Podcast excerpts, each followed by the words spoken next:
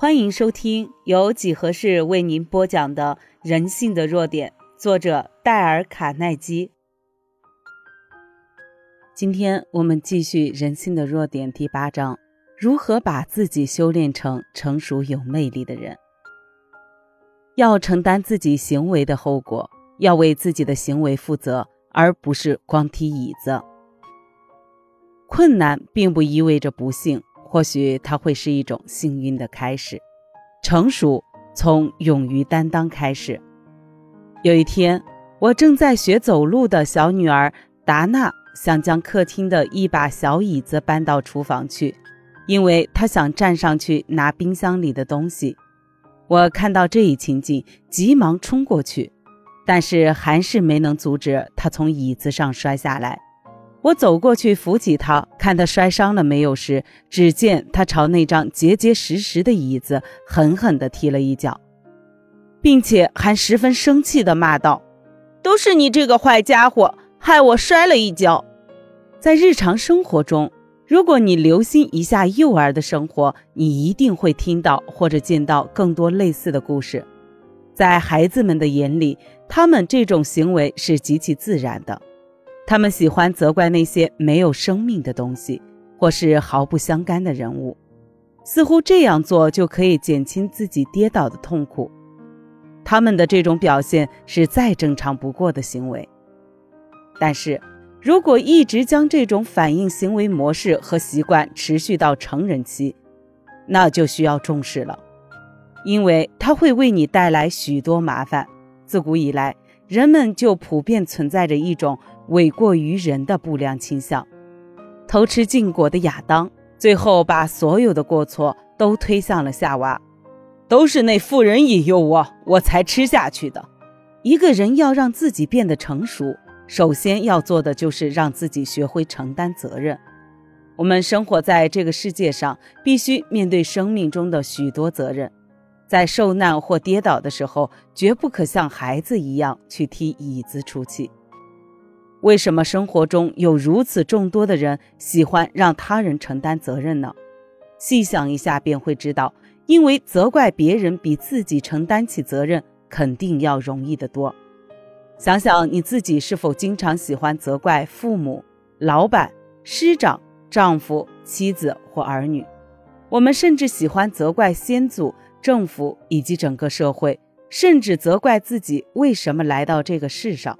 在不成熟的人眼里，他们永远都可以找到一些理由，而且是外部环境的理由，通过这些来解脱他们自身的某些缺点或不幸。比如，他们的童年极为穷困，父母过于贫苦或过于富有，没有受过良好的教育，教导方式过于严格或过于松懈，和健康情况的恶劣等。在家庭生活中，也有人埋怨丈夫、妻子不了解自己，或是命运与自己作对。你有时不禁要感到奇怪：为什么这个世界要一致起来欺负这些人呢？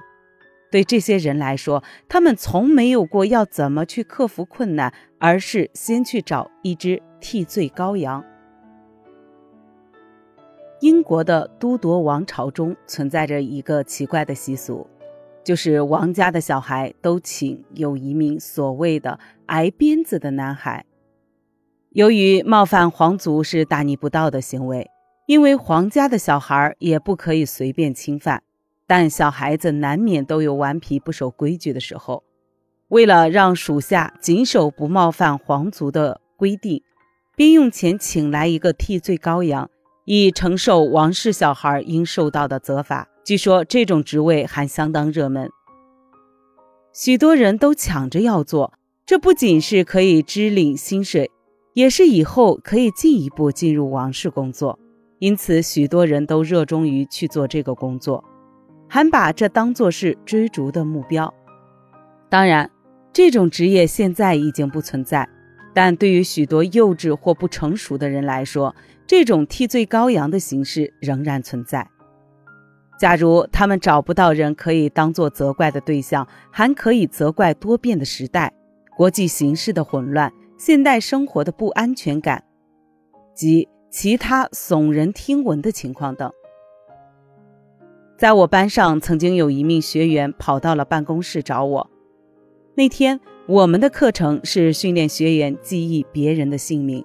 那位学员向我这么说道：“我希望你不要指望我能记住别人的姓名，这正好是我的弱点。我的记忆力一向不好。为什么呢？”我问道。“这是我这个家所遗传的，我家族的记忆力一向都不好。”所以我也不期望在这方面有什么改善。我诚恳地说：“你的问题不在遗传，而在一种惰性，因为你认为责怪家族遗传要比努力提高自己的记忆力更容易得多。你现在坐下来，我可以证明给你看。”在他坐下来之后，我帮助他做了几个简单的记忆训练。由于他十分专心。因此收到了非常好的效果。当然，要他改变原有的观念还需要一些时间。由于他愿意接受我的建议，终于克服了记忆上的困难，记忆力得到了大大的改善。我们不得不承认，如今为人父母者除了记忆力衰退之外，还有各种大小事情会受到儿女的抱怨。举例来说。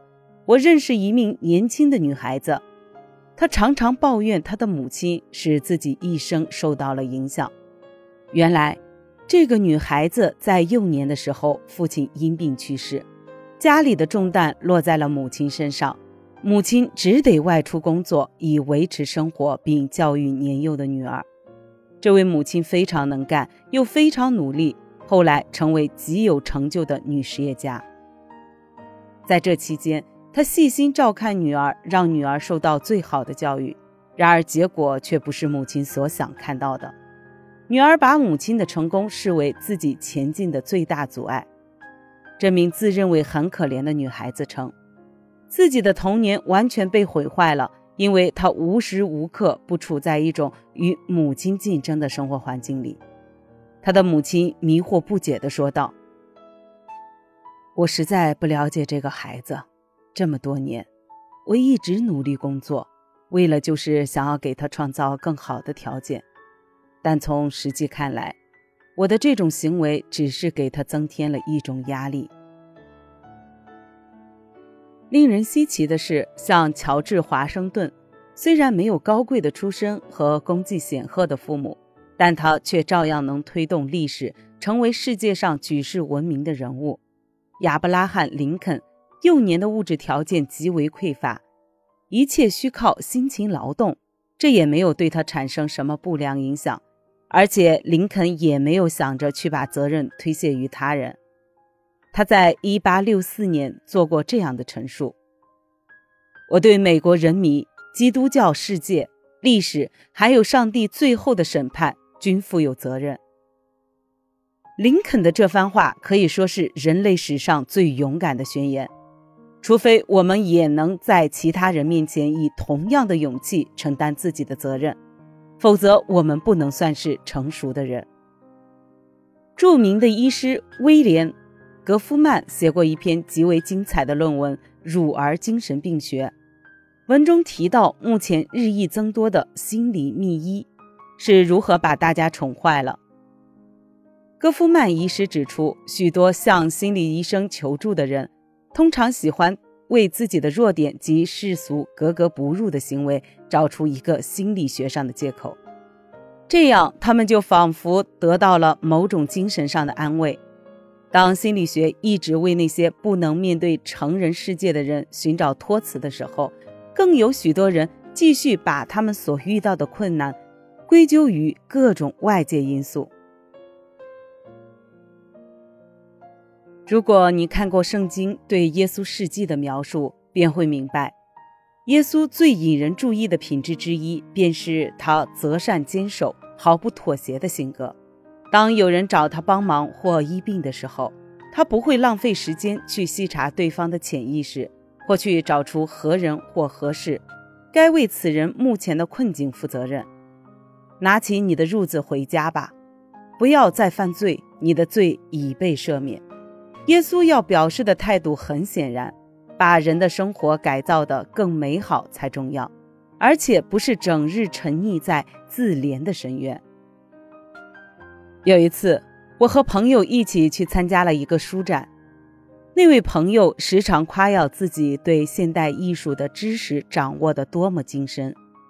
当时我看到一幅画，作风十分草率，便无意中说出自己对这幅画的感受。